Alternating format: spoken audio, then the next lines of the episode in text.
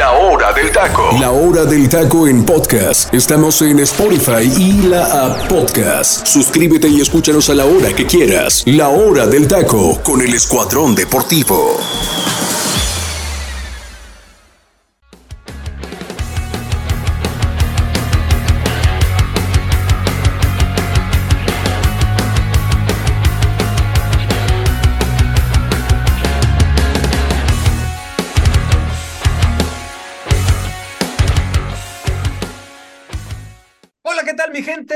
Muy buenas tardes para la gente del interior de la República, para la gente que nos escucha aquí en la ciudad de Guatemala, en el estado de Chiapas, a través del Comandante Radio 101.3 FM y a Estados Unidos a través de la aplicación de Tuning Radio y todo el resto de la República. También a la gente que nos escucha en Spotify. Esto es su programa favorito, La Hora del Taco. Un gusto estar con ustedes en este ya miércoles, miércoles 25 de enero del 2023. Mucha información, pero antes de pasar a presentar al equipo que hoy tenemos, al panel de lujo que hoy tenemos, este panel hoy se refuerza el día de hoy con un extraordinario jugador, un gran jugador que, que pisó la Liga MX en su momento y que yo la verdad lo recuerdo en aquel 2005 haciendo grandes goles en esa final en el Estadio Azteca, mi gente. Pero antes de eso, él pasó por, debutó en Atlante, ya lo dije en el, en el equipo del América, en Necaxa, en Atlas, en Jaguares, en Veracruz en Liga de Ascenso y luego regresó en Puebla en el 2011 para ahí ya dar cerrojo a esta extraordinaria carrera. Le doy la bienvenida a Aarón el Gancito Padilla, de gratos recuerdos en la afición americanista. Aarón, muchísimas gracias por, eh, por formar parte de hoy de la, eh, del panel de la hora del taco, perdón. Y un gusto estar contigo. ¿Cómo estás, mi estimado Aarón? No, al contrario, gracias por la invitación, por las palabras. Encantado de estar aquí con ustedes. Excelente, muy bien, Aarón. Un gusto estar aquí y le doy la bienvenida, obviamente, al buen Freddy López, a Luis Roberto que hoy debuta y hoy regresa de nueva cuenta Luis Roberto González después de mucho tiempo, se reintegra al equipo de la hora del taco. Un gusto estar contigo, Luis Roberto, otra vez de nueva cuenta, bienvenido al equipo. Y el buen José Ramón Sánchez. Mi gente, pues vamos a hablar de muchas cosas que tenemos y también no, no faltar a saludar a la gente que nos sigue en nuestras redes sociales como la hora del taco oficial, Facebook e Instagram. Los temas, mi gente, tenemos temas muy interesantes y con eso quiero abrir porque ¿Se acuerdan, mi gente? La semana pasada, por, por curiosidad, me tocó conducir en ese momento y hablábamos que había un plan de selección, ¿no? En una cadena televisiva decían que no había candidatos, que no había nombres para la selección, pero que decían que en la carrera estaban Guillermo Almada, Miguel Herrera, Ricardo Ferretti, el turco Mohamed, y etcétera, ¿no? Ah, hasta Juan Carlos Osorio salió en la palestra ahí y este y, yo en aquel entonces Luis Roberto me habló y casi casi salía bailando en calzones ahí en Puebla, ¿no? Porque estaba feliz, feliz Luis Roberto de la situación, ¿no?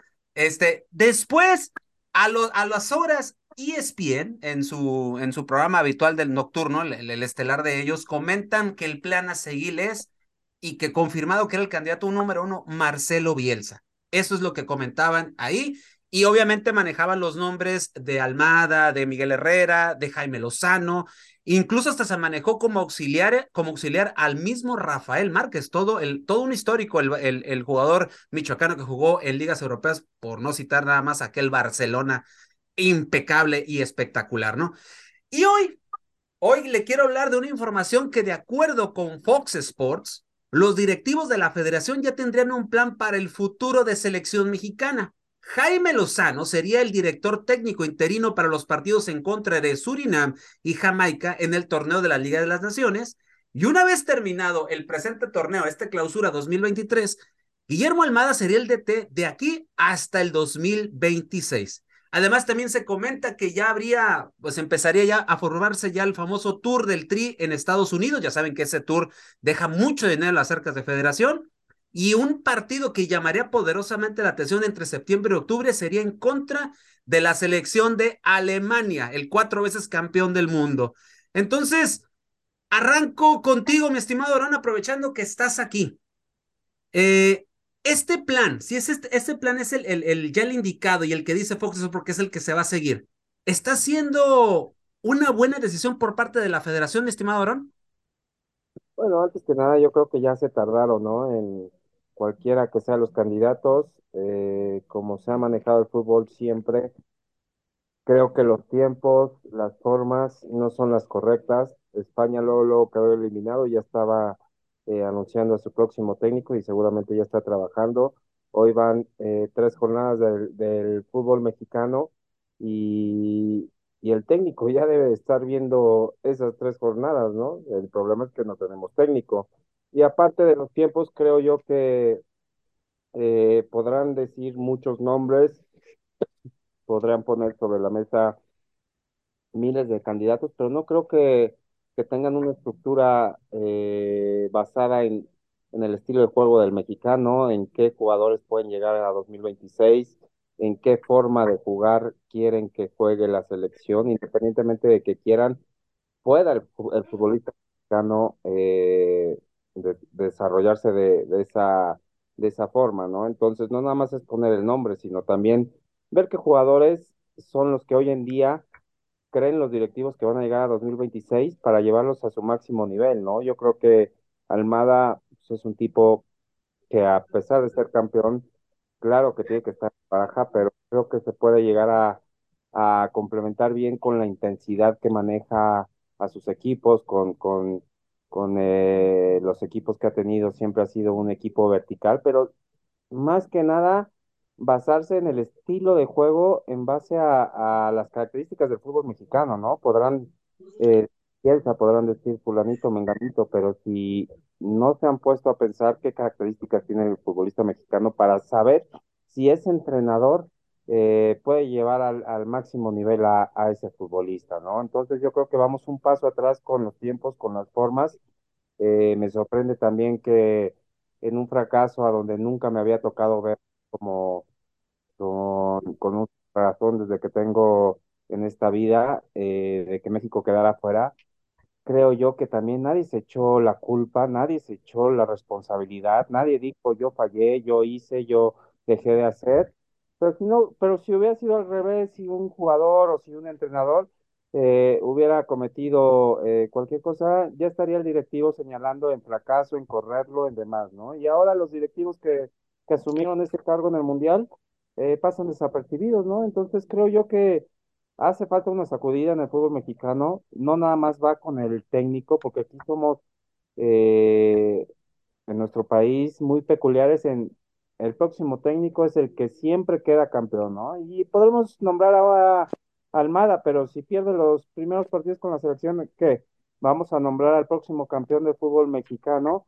Entonces creo que estamos trabajando mal. Creo que eh, siempre, siempre eh, vamos un paso atrás de las demás selecciones y por eso se ve reflejado en, en los mundiales, ¿no? Claro, el futbolista mexicano ha tenido en, el- en el- los mundiales porque mexicano eh, es mucho de motivación, es mucho de, de- sacar la casta en, partidos claves, en, en escenarios como los mundiales, y, eso nos ha llevado a, a pasar las siguientes rondas, ¿no? Pero México está para, para hacer ya un buen papel, para buscar unos cuartos de final, una semifinal, ¿no? Hoy vemos a, a Marruecos, y Marruecos que ha tenido eh, muchísimas carencias, ahí está compitiendo. Creo yo que en el fútbol hoy en día el tema físico es fundamental. Y mientras nuestros jugadores o nuestra estructura no tenga como base ser profesional dentro y fuera de la cancha, no vamos a competir a, grandes alturas, ¿no? Porque hoy cualquier equipo, selección o, o lo que sea, si está bien físicamente, le compita a cualquiera, ¿no? Y creo que a veces estamos dejando un paso atrás eh, también en ese sentido, porque el futbolista mexicano no nada más es de que se vaya a Europa. ¿De qué te sirve, perdón, de que Lainez lleve cuatro años en Europa si no ha jugado? ¿De qué sirve? ¿De que haya viajado, conocido y, demás? No, tiene que jugar, tiene que, que, que pisar canchas europeas, rocear con jugadores y, y tener minutos, ¿no? Y después eh, lo quieren de vuelta en el fútbol mexicano y, y pone un sueldo altísimo, ahí te das cuenta que el futbolista mexicano está un poco desubicado y lo que está priorizando no es la competencia, sino lo económico, ¿no? Excelente. Eh, Sa- Saguito, Aarón Padilla toca un detalle muy importante y dice, el técnico que, que gana el título o el técnico de moda siempre es en el cual nos fijamos, ¿no? Siempre, siempre, y ha sido así. Entonces, yo te pregunto, Saguito, así a rajatabla, ¿está siendo elegido por moda o por resultados? Pues mire, teacher, eh, eh, primero que nada, este, gracias eh, este, por, por, el espacio. Aarón, esta es tu casa cuando gustes. Em, independientemente, teacher, de lo que de lo que pase que en el momento actual con el entrenador, porque bien lo menciona Aarón, yo creo que lo de Guillermo Almada en particular lo ha demostrado, porque en dos equipos en los que ha estado, en los dos equipos juega con la misma intensidad, es un tipo que plasma lo que quiere en el terreno de juego y es un tipo que es estudioso. Sí es ahorita el, el momento mm, quizás que está más por encima de su carrera, pero no tanto, teacher, yo me voy por el tema quizás de moda, porque para mí un entrenador que esté en el fútbol mexicano que sería de moda sería Diego Coca. Y Diego Coca también inclusive hasta sonaba ay, Diego Coca y demás, cuando fue campeón con el bicampeonato con el Atlas. Entonces, independientemente de que sea el momento, yo creo que Guillermo Almada es un técnico que calladito ha hecho viniendo haciendo bien las cosas con los dos equipos en los que ha estado.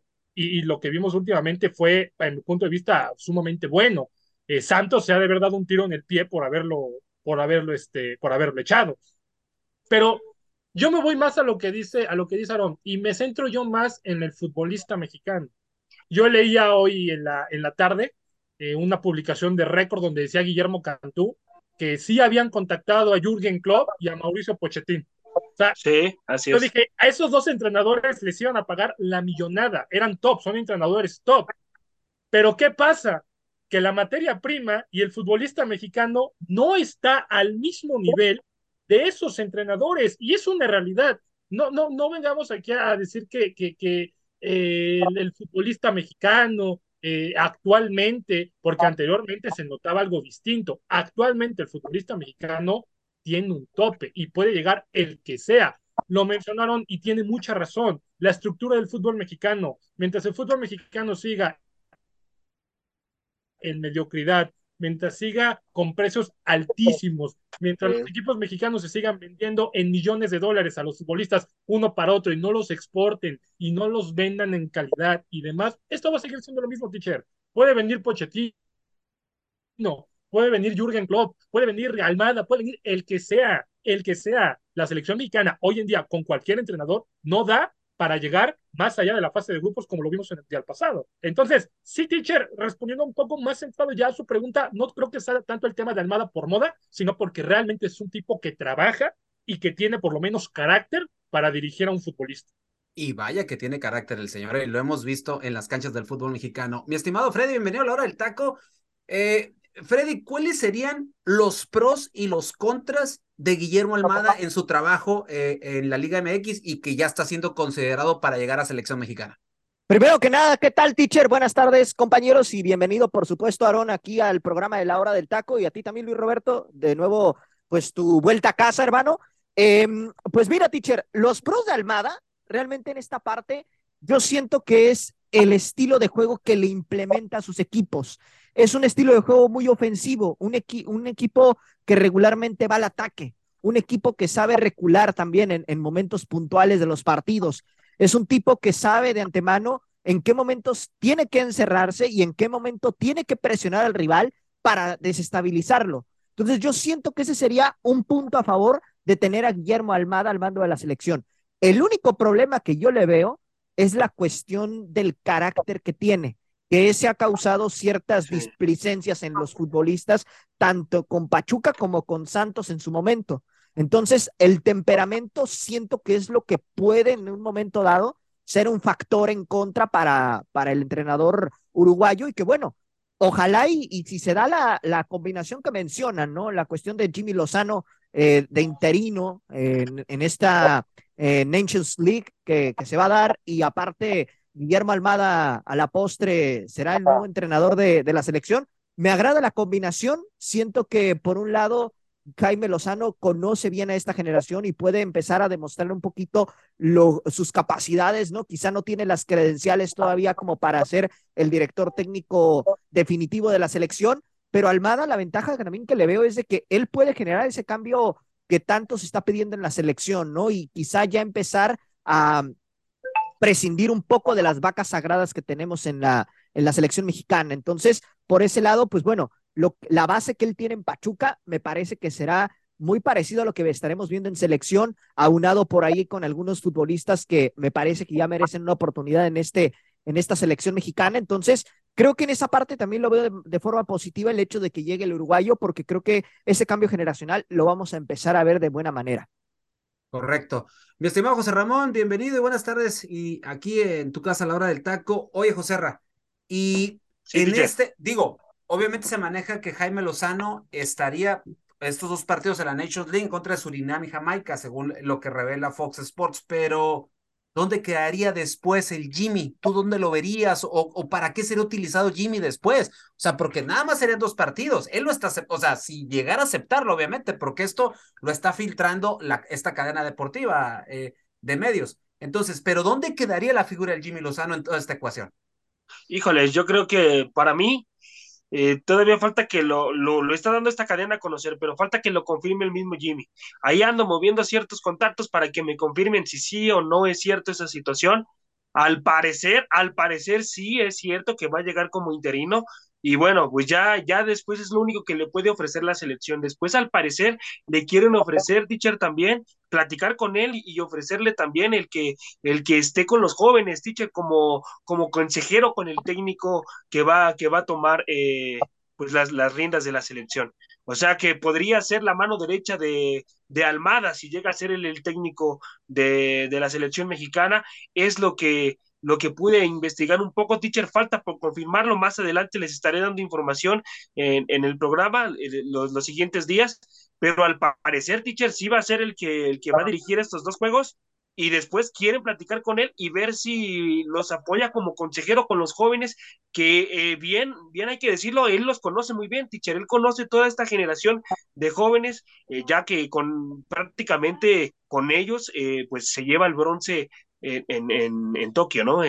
con esta generación, el, Jimmy. Entonces, como que vamos a ver qué es lo que pasa, teacher. También el papel que dé, ¿eh? porque también son las formas importantes las que me, me, me, comentan ciertas fuentes, que también van a ver las formas en las cuales va a jugar el Jimmy, teacher.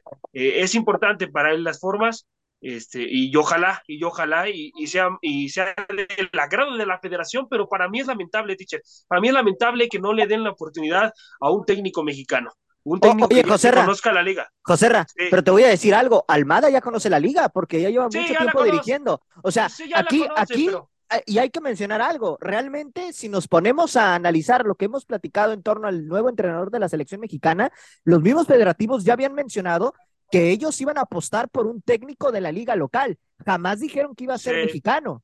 Ahora, yo no veo mal el hecho de que llegue Almada realmente a la selección porque ya conoce la Liga MX y tiene ya bastante tiempo dirigiendo en nuestro país. Entonces, por ese lado no lo veo tan mal esa cuestión. Obviamente, si nos ponemos exigentes con la, con la parte, ¿no? De traer a un técnico mexicano, ok, a lo mejor puede ser que en esa parte, pues ya ahora empecemos a debatir que si debería, debería haber sido un entrenador de eh, 100% mexicano y no un extranjero que dirige nuestra liga, pero realmente creo que ahorita, de momento, si se llega a confirmar y se llega a oficializar esta situación de que Almada será el nuevo entrenador de la selección mexicana, me parece una muy buena apuesta, porque a final de cuentas es un técnico capaz, un técnico que ya ha salido campeón en el fútbol mexicano y que aparte conoce muy bien la liga y conoce bien la base de jugadores que ahora también parte de esta selección. Ahora, ahora también hay que decirlo, ¿eh? Sí sabe muy bien lo que es la liga mexicana y todo lo que ustedes quieran, digan y manden, pero dirigir la selección, estar sentado en la selección, el lidiar con patrocinadores que son los que te ponen a veces las alineaciones, va a ser complicado, va a ser difícil. Pero eso, eso aunque Entonces... estuviera el Jimmy Lozano, aunque estuviera Miguel Herrera, sería la misma, José Ramón. O sea, en esa parte no, pero, no cambiaría. Pero con, ¿eh? el, con, el, con el mismo carácter que tiene Almada, amigo, ¿Tú crees que no se puede llegar a romper de inmediato esa situación con selección? Ah, bueno, ese es otro tema, pero hablando en tema de capacidades, en tema de no, credenciales como tal, lo, para mí en este momento tiene, lo tiene más pero, Guillermo Almada que el Jimmy Lozano, ¿eh? Compañeros, a ver, déjame, Aaron, tú, tú estuviste en selección mexicana, sí, tú fuiste sí. seleccionado, tú jugaste, eh, jugaste torneos con, con selección mexicana, y ahí me gustaría preguntarte, tú que viviste al interior de esto, ¿E-, ¿Es cierto que, las marcas, los patrocinios influyen demasiado en la toma de decisiones en selección mexicana? Bueno, yo fui con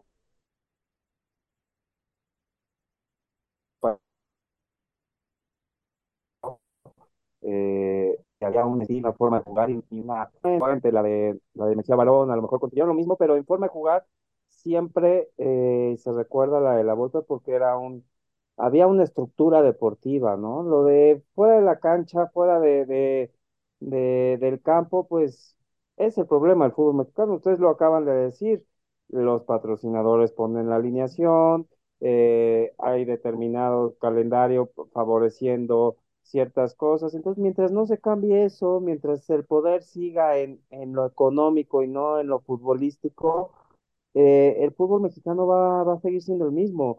Eh, Jaime Lozano a lo mejor no tendrá los méritos, conocerá todo, eh, todo, todos los jugadores que llevó su proceso a la Olimpiada, pero ¿y por qué lo ponen eh, dos partidos? Y si lo anuncian dos partidos, ¿con qué fin lo ponen dos partidos?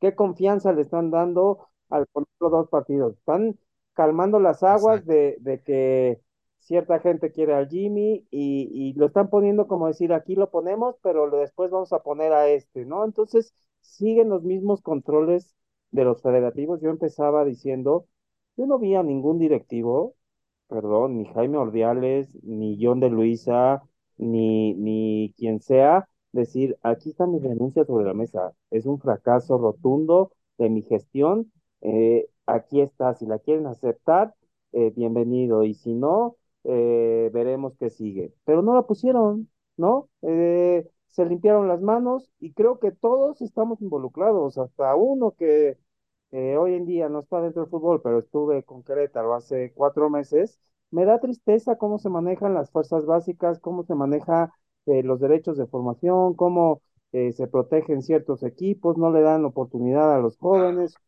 Hoy yo les pregunto, ¿quién va a ser el 9 de, de México en 2026? O sea, sí, sí, sí. Se, se supondría el... que sería Santiago Jiménez, ¿no? Correcto, en el papel.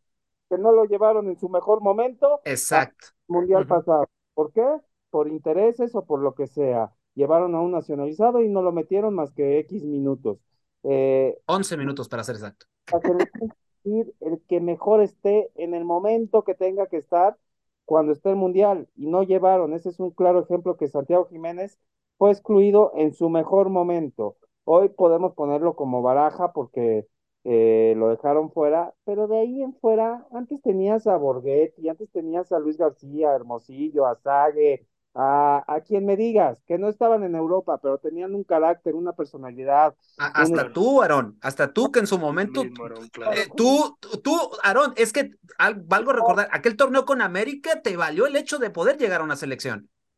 No me gusta ponerme a mí el saco, pero sí me gusta decir que esos jugadores con jerarquía y con carácter, hoy no los hay, ¿no? Hoy eh, eh, esperábamos, claro, el resultado en el Mundial pasado fue el que teníamos que tener, porque no, no podíamos aspirar a más cuando, cuando nada más te basas en motivación y cuando teníamos a un técnico que nos guste o no, eh, el primer partido Edson Álvarez fue el mejor y al segundo no lo pone. Eh, luego contra Argentina, que el primer tiempo fue un buen planteamiento para dejar vencer a Argentina, pero buscó el empate y cuando te meten el gol no importa por ir por el empate y después buscar el, el, el triunfo, ¿no? Entonces, eh, deja mucho que desear cómo se maneja el fútbol mexicano, pero siempre, siempre tenemos para o al futbolista mexicano o al que está de pero ningún directivo se pone el saco para decir yo estoy haciendo mal las cosas, ¿no? Eso es lo preocupante. Hoy, pues, te digo, llevamos tres jornadas. Podrán tener diez mil entrenadores sobre la baraja.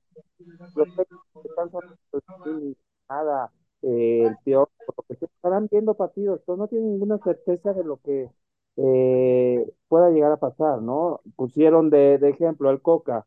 El Coca juega 4-4-2 y a veces 5-4-1 Está sí. pasando para jugar así y después ponen a Almada como candidato. Él juega 4-3-3. Está sí. el fútbol para jugar no. así. Entonces estamos no. hablando de dos estilos diferentes, nos tenemos que basar en las características del fútbol mexicano. Y vamos a por Almada, 4-3-3, tenemos a los jugadores ideales que jueguen por fuera, eh, a los dos titulares y a los dos de cambios que hoy en día sean eh, los que estén figurando en el fútbol mexicano. No, porque adelante puro extranjero, tenemos puros eh, eh, extranjeros en eh, centro delantero, eh, ofensivos y lo que sea. Y si escogemos a Coca, que tiene los méritos por ser bicampeón, nos va a gustar cómo va a jugar Coca defensivamente 5-4-1 y lo vamos a, a, cuestionar. Entonces no pasa por el nombre, pasa por la estructura y por sí. quién tenemos hoy en día para llegar a 2026. Estados Unidos, creo yo que no nos ha pasado, como dicen, porque eh, si se juega de tú a tú acá en México y en Estados Unidos, seguramente México le gana, pero si van un paso adelante en su estructura. Hoy están pensando en Mourinho, en un tipo exigente sí, que, que, que, le va a exigir al, no sé si llegue o no llegue, o si fue mentira o no, o es verdad, pero es un tipo exigente que va a ser profesional a, al, al jugador gringo. ¿Qué hizo Mourinho? ¿Qué es un técnico más bien? Un técnico es el, el que tiene el poder de convencimiento para que el jugador que, que sea haga lo que, lo que el técnico le está pidiendo. ¿Y qué hizo Mourinho cuando fue campeón con el Inter de Milán? Puso a todo de lateral derecho y lo convenció de que tenía que jugar de lateral derecho y así fue campeón de la Champions. Eh, entonces, algo debe de tener ese señor para convencer a sus jugadores, que no le ha ido bien últimamente, sí, no le ha ido últimamente bien, pero estoy seguro que Estados Unidos está pensando en Mourinho porque va a exigirle al gringo de desarrollarse, de, de hacerlo profesional y de competir al máximo nivel, ¿no? Hoy nosotros ponemos una baraja muy baja a comparación de Estados Unidos y es lo preocupante. Entonces, creo yo que no pasa por los nombres, sino por la forma del futbolista mexicano. Yo estoy preocupado más por lo que estoy viendo en la Liga Mexicana que por quién pueda llegar al 2026, ¿no? Hoy yo no veo un centro delantero, hoy yo no veo un, un, un, un medio ofensivo que le pueda dar un pase entre líneas a, a, hacia adelante. Entonces, el portero Memo Ochoa está aspirando a llegar a, a su otro mundial y, y seguramente si está en mencionan a Acevedo, pero de ahí en fuera no hay otro portero que surja para decir eh, cuando estaba Campos, cuando estaba Ríos, cuando estaba eh, todos los que estaban, el Conejo, Osvaldo, había mucho más baraja, aunque no estaban en Europa. Correcto. No sé si, compañeros, alguien tiene una pregunta para Aarón antes de irnos al momento musical de la hora del taco.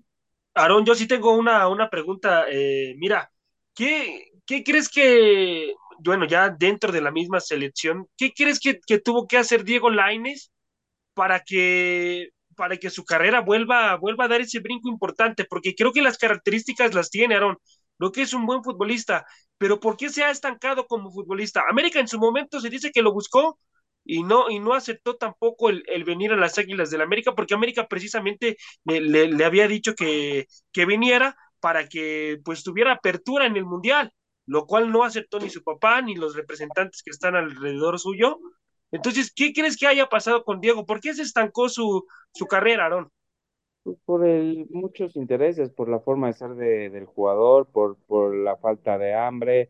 Sí, se fue a Europa muy joven, eh, seguramente ganando menos de lo que pudiera ganar eh, en el fútbol mexicano, pero hoy en día que le ha ido mal, que esa es la realidad, debería de venir a México ganando eh, menos de lo, de lo que ganaba antes. ¿Por qué? Por el hambre de querer jugar y poner a condiciones su contrato y, demostrar que está para ser seleccionado mexicano. Eh, yo no, eh, pues ahí vas, ves el ejemplo, el Chaquito Jiménez no fue convocado, lo dejaron fuera y estuvo hasta el último minuto con la selección y siempre apoyando en sus redes, poniéndose la playera. Laines ni apareció, se enojó, eh, no apoyó, eh, no estuvo con, con, sus compañeros en los últimos eh, concentraciones. Entonces ahí ves esa actitud de, del futbolista mexicano, ¿no? Mientras no haya ese compromiso, ese profesionalismo, eh, pues creo yo que dentro de la cancha se ve reflejado. Eh, Laines hoy en día tendría que estar preocupado por si es América, por si es Tigres, por si es Monterrey, que los que van a pujar, pues que vaya y que piense en dónde puede jugar, que analice, ok, América tiene en esta posición a, a Diego Valdés o, o Tigres tiene posición, ok, puedo jugar acá. Claro, el dinero es importante y todos trabajamos por, pero creo yo que vas a tener más dinero a veces sacrificando un poco más y pensando en que en tus cualidades y teniendo la convicción de que y la confianza de que tienes ese potencial para, para jugar y que después vas a ganar el doble. Desafortunadamente se fue, se fue, él mismo debe saber por qué le fue mal. Bueno, hoy tienes que demostrar en la otra moneda que te fue mal, que estás sacrificando dinero y que lo que quieres eh, y quieres demostrar es hambre dentro del terreno de juego y esa hambre pues se ve luego, luego cuando los jugadores eh, se quieren comer el balón. Es una característica que tiene Chaquito Jiménez. El Chaquito Jiménez, perdón, no es el más virtuoso con la pelota. Yo tampoco lo era, pero, y el Chicharito tampoco lo es, pero se le ve el hambre de querer comerse la pelota, el pedirla, el rematar, el fallar, sí, podrás decir, la metió con la espinilla, la metió con la pompa, ay, qué feo gol. Pero ahí está, así era Enrique Borja, y a mí nunca se me va a olvidar los consejos que me dio Enrique, y me dijo, no te preocupes por cuántos minutos vas a jugar, preocúpate por lo que vas a hacer, los minutos que te vayan a meter, si es uno, si es dos, preocúpate por qué vas a hacer esos dos minutos, no te preocupes por jugar más minutos, sino qué vas a hacer en esos minutos, ¿no? Saguito, no sé si tenías una pregunta, Saguito, ya antes, ahora sí, irnos al momento musical de la hora del taco. No, no, rápidamente, antes de que se nos vaya el, el buen Aarón. Aaron, yo tengo una pregunta. Fíjate que yo, yo siempre he creído que los medios de comunicación, varios medios de comunicación, inflan demasiado, pero demasiado al futbolista mexicano.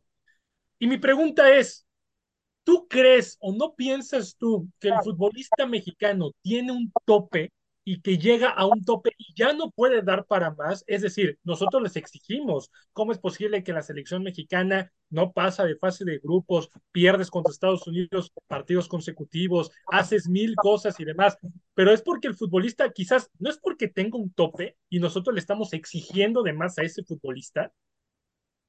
Pues depende qué, qué proceso, ¿no? Eh, te digo que el futbolista es mucho de, el mexicano, mucho de motivación, mucho de de, de llegar a ese mundial y sacar la inspiración en base a motivación, ¿no?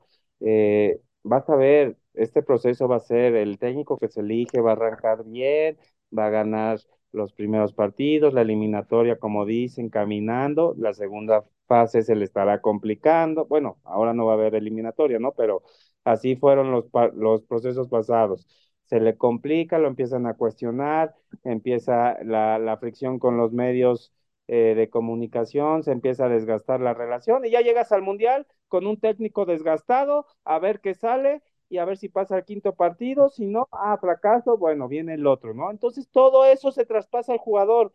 Eh, claro, a ver, todos tienen, todos tienen un tope, ¿no? O sea, esa es la realidad. Cristiano Ronaldo, pues bueno, el Mundial pasado eh, lo decidieron sacar y a lo mejor cuando entró, pues estaba tan bloqueado que, que ese tope eh, no lo pasó en, en, sacar su mejor versión, ¿no?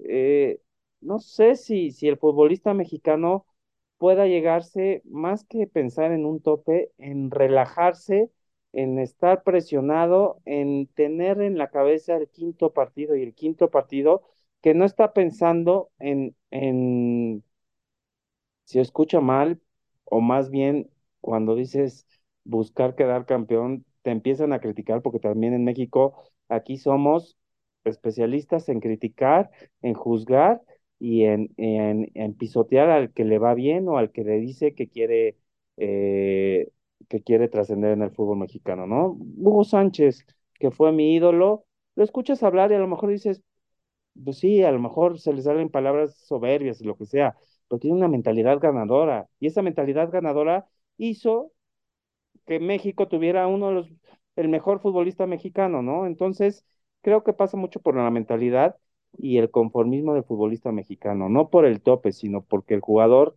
hoy en día está aburguesado y esa, ese tipo de, de, estar aburguesado lo lleva a, a no llevárselo a su máximo nivel y a querer trascender, ¿no?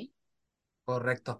Aarón, te agradecemos mucho por tu tiempo, por el espacio, por haber estado aquí con tus amigos eh, de la hora del taco y con toda la gente que nos está escuchando hoy en el Comandante 101.3 y en Spotify. Te agradecemos mucho tu tiempo. Eh, nos dejas aquí grandes, este, grandes frases que seguiremos analizando y seguiremos platicando eh, en esta emisión en las que vengan cuando se platique de selección. Aarón, que estés muy bien, te agradecemos que sea, no sea la primera, sino la primera de varias o sea, que estés aquí y ya sabes, esta es tu casa, Aarón el Gancito Padilla, tremendo jugador y repito, no se me olvidan esos goles con el Club América en aquella final 2005. Aarón, un abrazo, gracias por estar aquí y cuídate mucho, mi estimado. No, gracias, un gusto y estamos a la orden. Gracias, Aarón. Y pues nos vamos, eh, mi gente, al momento musical. Nos vamos al momento musical de la hora del taco y ya regresamos porque tenemos todavía mucha información. Esto es la hora del taco. Nos relajamos un instante y vamos al momento musical de La Hora del Taco. La Hora del Taco.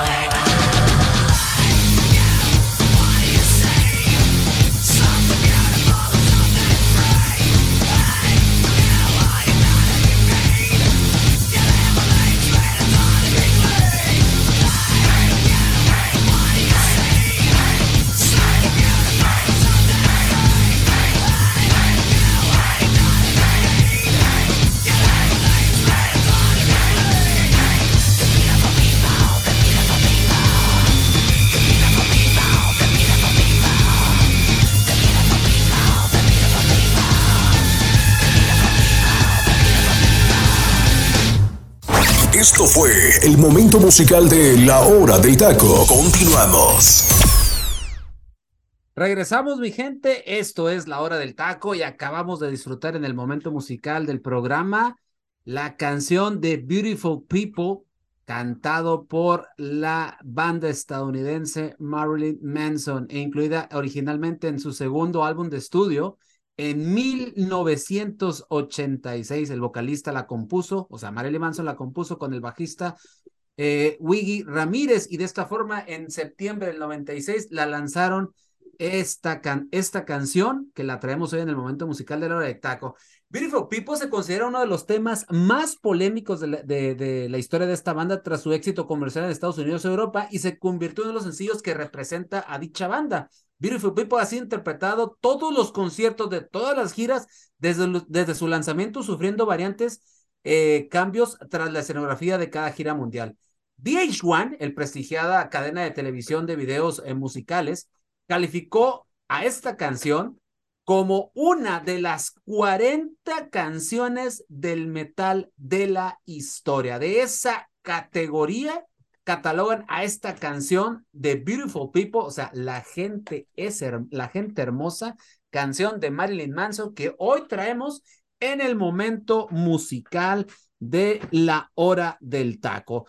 Yo no sé, pero nos revolucionamos un poquito, yo creo que nos, nos aceleramos con todo lo que con todas las declaraciones que nos dio el Gancito Padilla, al cual le agradecemos enormemente que haya estado aquí en la hora del taco. Mi Freddy, tú eres el más novel del, del cuadro, como siempre. ¿Ya conocías la canción, mi Freddy?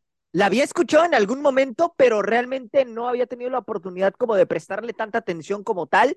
Pero la verdad es que es muy buena canción, teacher, y francamente, pues, híjole, bien lo dices, ¿no? Nos revolucionamos ahora para este, para este día, y bueno, madre santa, ¿eh? lo que se espera, porque pues ya prácticamente estamos en, a mitad de semana, ¿no? Y se nos vienen cosas bastante positivas, sin duda alguna, en torno al tema de las canciones, porque ya, como bien lo dices, teacher, ¿no? Siempre en cada programa, la gente es la que pide y pues nosotros aquí estamos para complacerles. Exactamente. José Ra, ¿qué te pareció el momento musical de la hora del taco?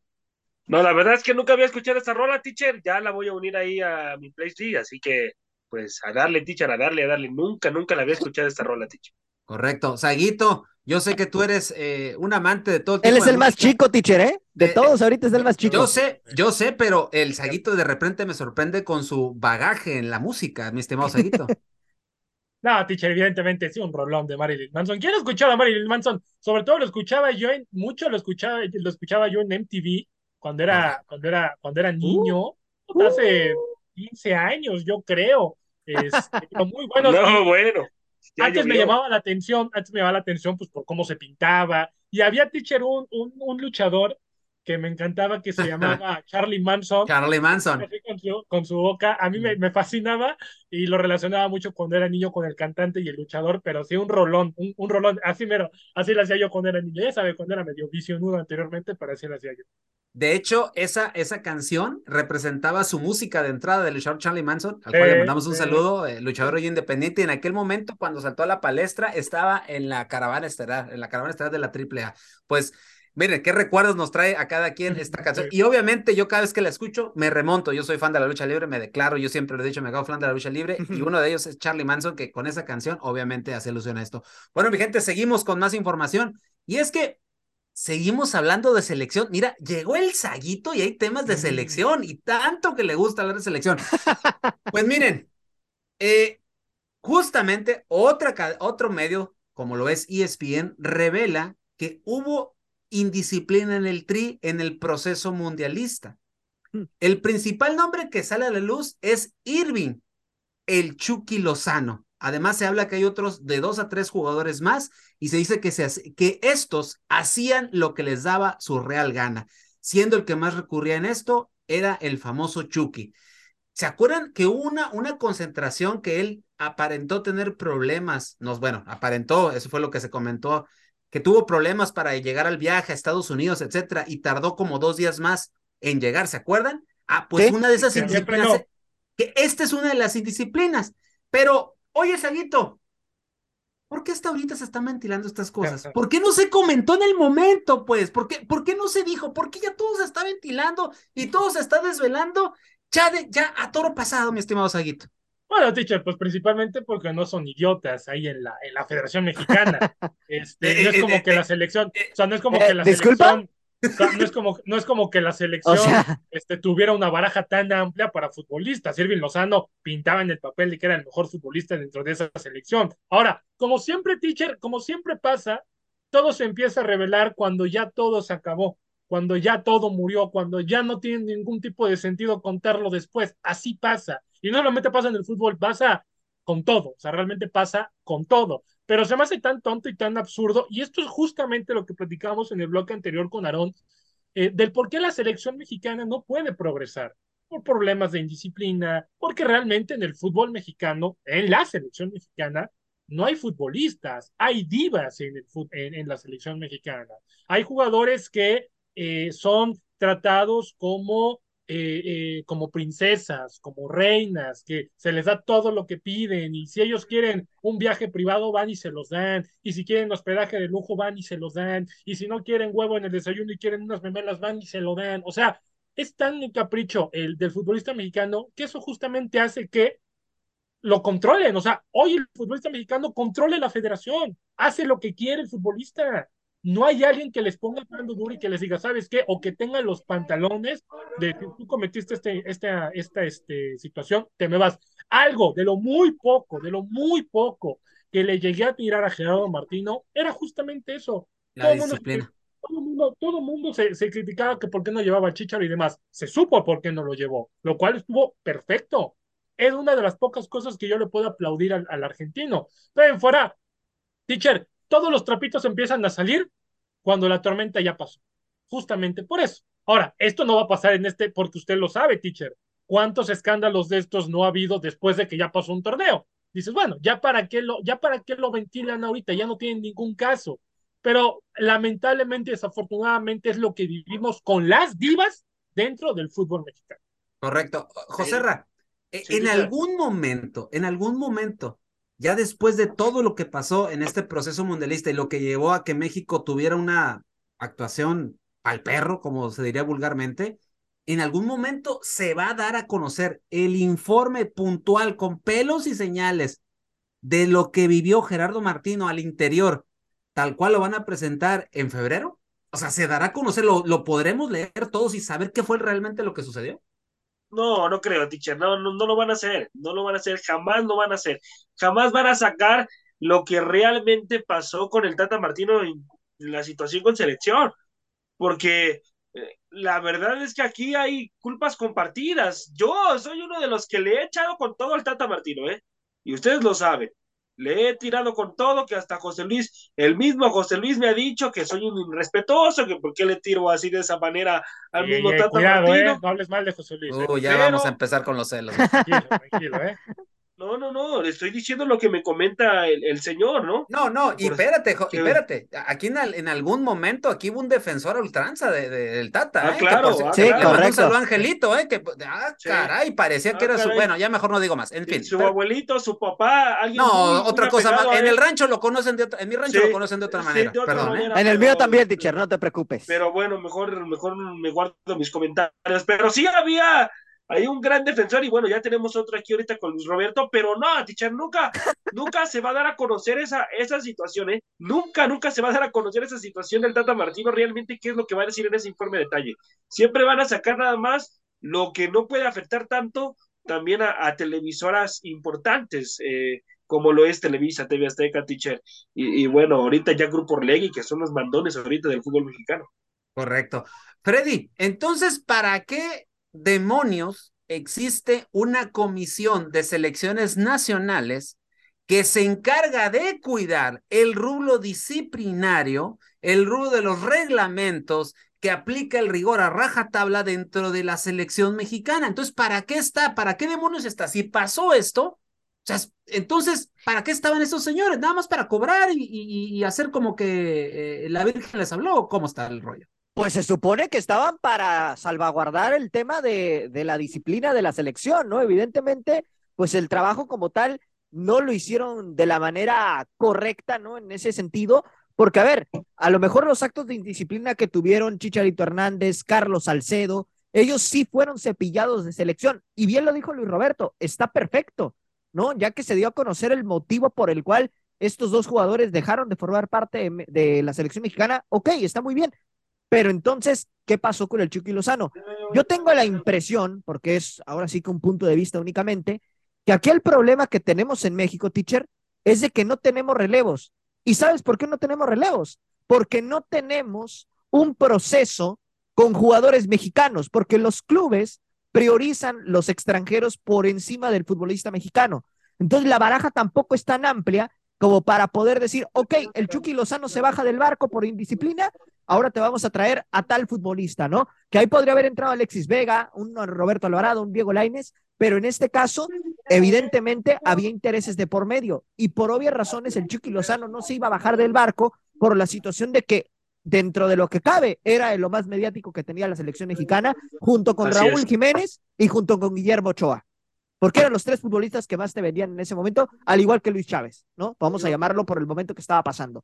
Pero fuera de eso, si tú, si tú le dices, ¿sabes qué? Baja el Chucky Lozano por esta situación y tráete a, a Paquito, pues no, obviamente no, no iba a surgir el mismo efecto porque mediáticamente no te iba a impactar tanto, ¿no? Entonces, por ese lado, siento que fue la situación. Al Chucky Lozano, si es que es lo que están mencionando ahorita, pues simplemente que lo quisieron proteger por esa parte, ¿no? De la cuestión mediática, porque de antemano se sabía que el Chucky Lozano te iba a vender y que el Chucky Lozano de alguna manera eh, era un, vamos a llamar, no sé si un referente, pero era alguien en quien sí te podías fijar como un futbolista que te pudiera en un momento dado cambiar las cosas, más allá de que en el proceso no hizo nada.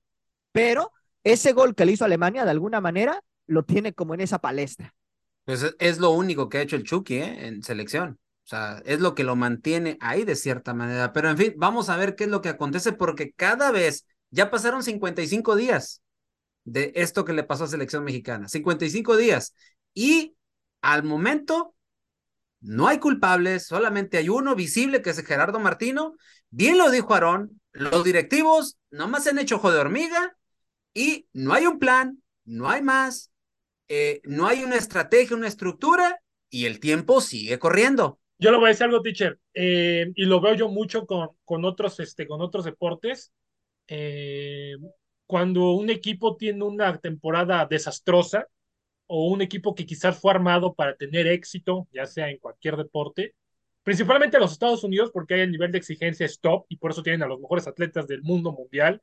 Es así de, sencillo y de simple por el nivel de exigencia, pero inmediatamente termina la temporada, por ejemplo, y en la NFL cuando termina la temporada regular es el famoso lunes negro. Corrida de entrenadores. Y no solo de entrenadores, se va el gerente general, se va el entrenador, se va el coordinador ofensivo, se va el defensivo, se va el coach de quién sabe qué. Aquí en México, bien lo menciona usted y bien lo mencionaron. Ya van 55 días. ¿Quién coño se ha ido? Nada más Martino, pero porque Martino realmente. Se le acabó el contrato era, era, era el conejillo de Indias, era el conejillo de Indias perfecto para tapar. Ok, ya corrimos a Martino, ya, ya cumplimos nosotros. No, ¿quién está ahí? John de Luisa, que no hizo absolutamente nada. Ordiales, que es otro títere más. Entonces, ¿qué se va a hacer también para dejar de tener a las mismas personas a cargo de un proceso diferente? Que nada más es un entrenador diferente y va a ser completamente lo mismo. Y más que ahora no hay eliminatorias. O sea, Ahora los partidos que nos vamos a tener que echar, ¿no? Van a ser partidos, la verdad, bastante malitos, hay que ser sinceros. Dudo mucho que vayan a traer rivales de jerarquía para poder encarar el próximo mundial, honestamente. Y para mí, para mí es lamentable que, que si se hace la llegada de, Almada, para mí va a ser lamentable. No, va a ser lo mismo. No, no, José no. para mí, para mí. O sea, ¿quién, prefería, quién prefería que llegara? O sea, ¿A quién preferirías? yo escuché y, se lo además, además que el nivel de exigencia, el nivel de exigencia para Almada va a ser mucho mayor, ¿eh? Ah, ay, pues desde luego, desde luego, pero a ver, estaba en la mesa. mayor. El nivel de exigencia para él, el nivel de exigencia para él. A ver, José van a matar por pero, y esto va a ser para Almada y va a ser para cualquier No, no, no. Ahora, el, perdón, el nivel de exigencia para Almada a mi punto de vista, a ver si no me matan cuando haga este comentario, va a ser mínimo llegar a cuartos de final. No, pero a ver, José a ver, hay una cuestión, a ver, hay una cuestión aquí, José muy puntual. Ok, me estás diciendo que para ti Almada no es el, el indicado. Muy bien, es que sabes, entiendo. Ese va a ser el nivel de exigencia. No, porque pero, no, pero el nivel de exigencia. Ah, pero él, tranquilo, no, no, no, no, no, Él ya no va, él ya no va a tener eliminatorias. Pero él ya no va a tener eliminatorias, Saguito, no tiene justificación alguna. ¿Cómo no? Tú dices, tú dices, va a ser, va a ser lamentable. Yo escuchaba lamentada de madre no sé si aquí, aquí antes de que yo llegara lo, lo candidatearon y si sí, neta, están mal de la cabeza, decían, es que, ¿por qué ven tantos extranjeros? Ahí tienen a Miguel Herrera. Por favor, o sea, Miguel Herrera que ha sido corrido de todos los lados donde ha ido, es un técnico mediocre, es un técnico perdedor. Ahora, Guillermo Almada es lo mejor que, lo que está diciendo este señor. No, ¿Técnico no, no, perdedor, no, Saguito? Nada más lo que está diciendo. Es mediocre. Ajá, Miguel sí, Herrera es sí, A ver, ¿de dónde? A ver, a ver, a ver, es mediocre. acá hay dos No, puntos. Dios. Cuando Dios fue mío. campeón con el América, Este el señor. América lo hizo campeón a él. Él no hizo campeón a la ¡Ay, América ni a que no, ningún no, equipo. no, no, Hombre, por no, favor. no, A ver, no, no, a ver, no, Nada qué más porque cosa, tienes un qué desastre, bueno en qué el locura 2014, estás diciendo, ya madre otra vez mía. tienes que regresar. No, Por no, favor, no, qué locura. A ver, Tú fueras no, traerías a por Miguel Dios Herrera en vez de santo. Guillermo Almada. Qué No, no, buenas espera. declaraciones A ver, están a ver. aventando en este Sí, programa. no, A ver, a ver, no, no, no, a ver, espérate, teacher, espérate. hay que poner No, orden. A ver, espérate. Joserra, no, ya, Espérate, ya no. me toca Es hablar que a mí, cómo, ya me ¿cómo toca hablar a hermano. de Miguel Herrera? No. Por Dios santo. Ay, por Dios, No, no, pero es que ahorita los dos, los lo dos tuyo. están diciendo cada cosa, No, porque tú a por ver, un lado no, no, dices, no, no, yo- a ver, yo estoy espérame, que espérame, Almada- déjame hablar, yo déjame te- hablar, A ver. Joserra, déjame deja ver. hablar. Deja hablar a Teacher, tengo Déjame argumentos hablar. para que no llegue Almada, teacher, por favor. A ver, José Claro. número uno, número uno. Lo de Almada a mí me parece perfecto. ¿Por qué? Porque es un técnico que le puede dar un dinamismo distinto a la selección Sí. y que aparte va a priorizar el cambio No, generacional. Ahora, la presión, la presión que tú dices que va a tener Guillermo Almada, créeme que la Claro. tendría más un entrenador de que sea 100% mexicano que un técnico extranjero, porque hemos visto cómo a los técnicos mexicanos, si pierde tres partidos, lo corren, pero al extranjero lo aguantan en todo momento. Entonces, yo en ese sentido siento que es una buena apuesta la que va a hacer la selección mexicana con el uruguayo. Ah, para mí no. Ahora, ahora, Saguito, por Dios, lo de Miguel Herrera, madre santa lo que estás diciendo, ¿eh? Porque te recuerdo que cuando Freddy, llegó en... no te ciegues, Freddy. No, Saguito, pero es que a ver, ok, Ya los te dos está títulos... con- ahogando el Freddy. No, es que, oye, ustedes también lo, lo provocan. A ver. Saguito, número uno. No hagan enojar a mi Freddy, Herrera- por favor. No Miguel despierten Herrera- a la bestia. Sí, Miguel sí, Herrera sí, hizo campeón la América en un par de ocasiones. Ok, tú dices, el América hizo campeón a Miguel Herrera. Para mí, lo que ha hecho Miguel Herrera es de resaltar, ¿eh? Ah, no, Tanto claro. en selección. No, espera, no vamos a y tener yo te lo voy a decir. aquí, Y yo te lo voy a decir. Te lo voy a decir aquí. por qué, hermano. Claro. Ok, hizo dos veces campeón decirte América, la cara lo que dos veces campeón con América, y aparte, cuando dirigió en Tijuana, que yo, a mí me tocó ver ese Tijuana de Aviles Hurtado, de Milton Caraglio, que, que el mismo Miguel Herrera Al grano, dirigió. mi Freddy, al era grano. un, era un Tijuana que la verdad jugaba muy distinto como lo venía haciendo. Y por no por nada fue líder durante un año cons- eh, constitutivo. Claro. Entonces, por ese lado, para mí, Miguel, Miguel Herrera tiene todas las credenciales para también llegar a la selección mexicana en ese Freddy, aspecto. No, bueno, mi gente, Voy a tener que parar un poquito. El debate es está muy bueno, pero ya se nos está agotando el tiempo. Pero Qué, qué no quiero, desastre. No quiero irme sin dejar esta última nota.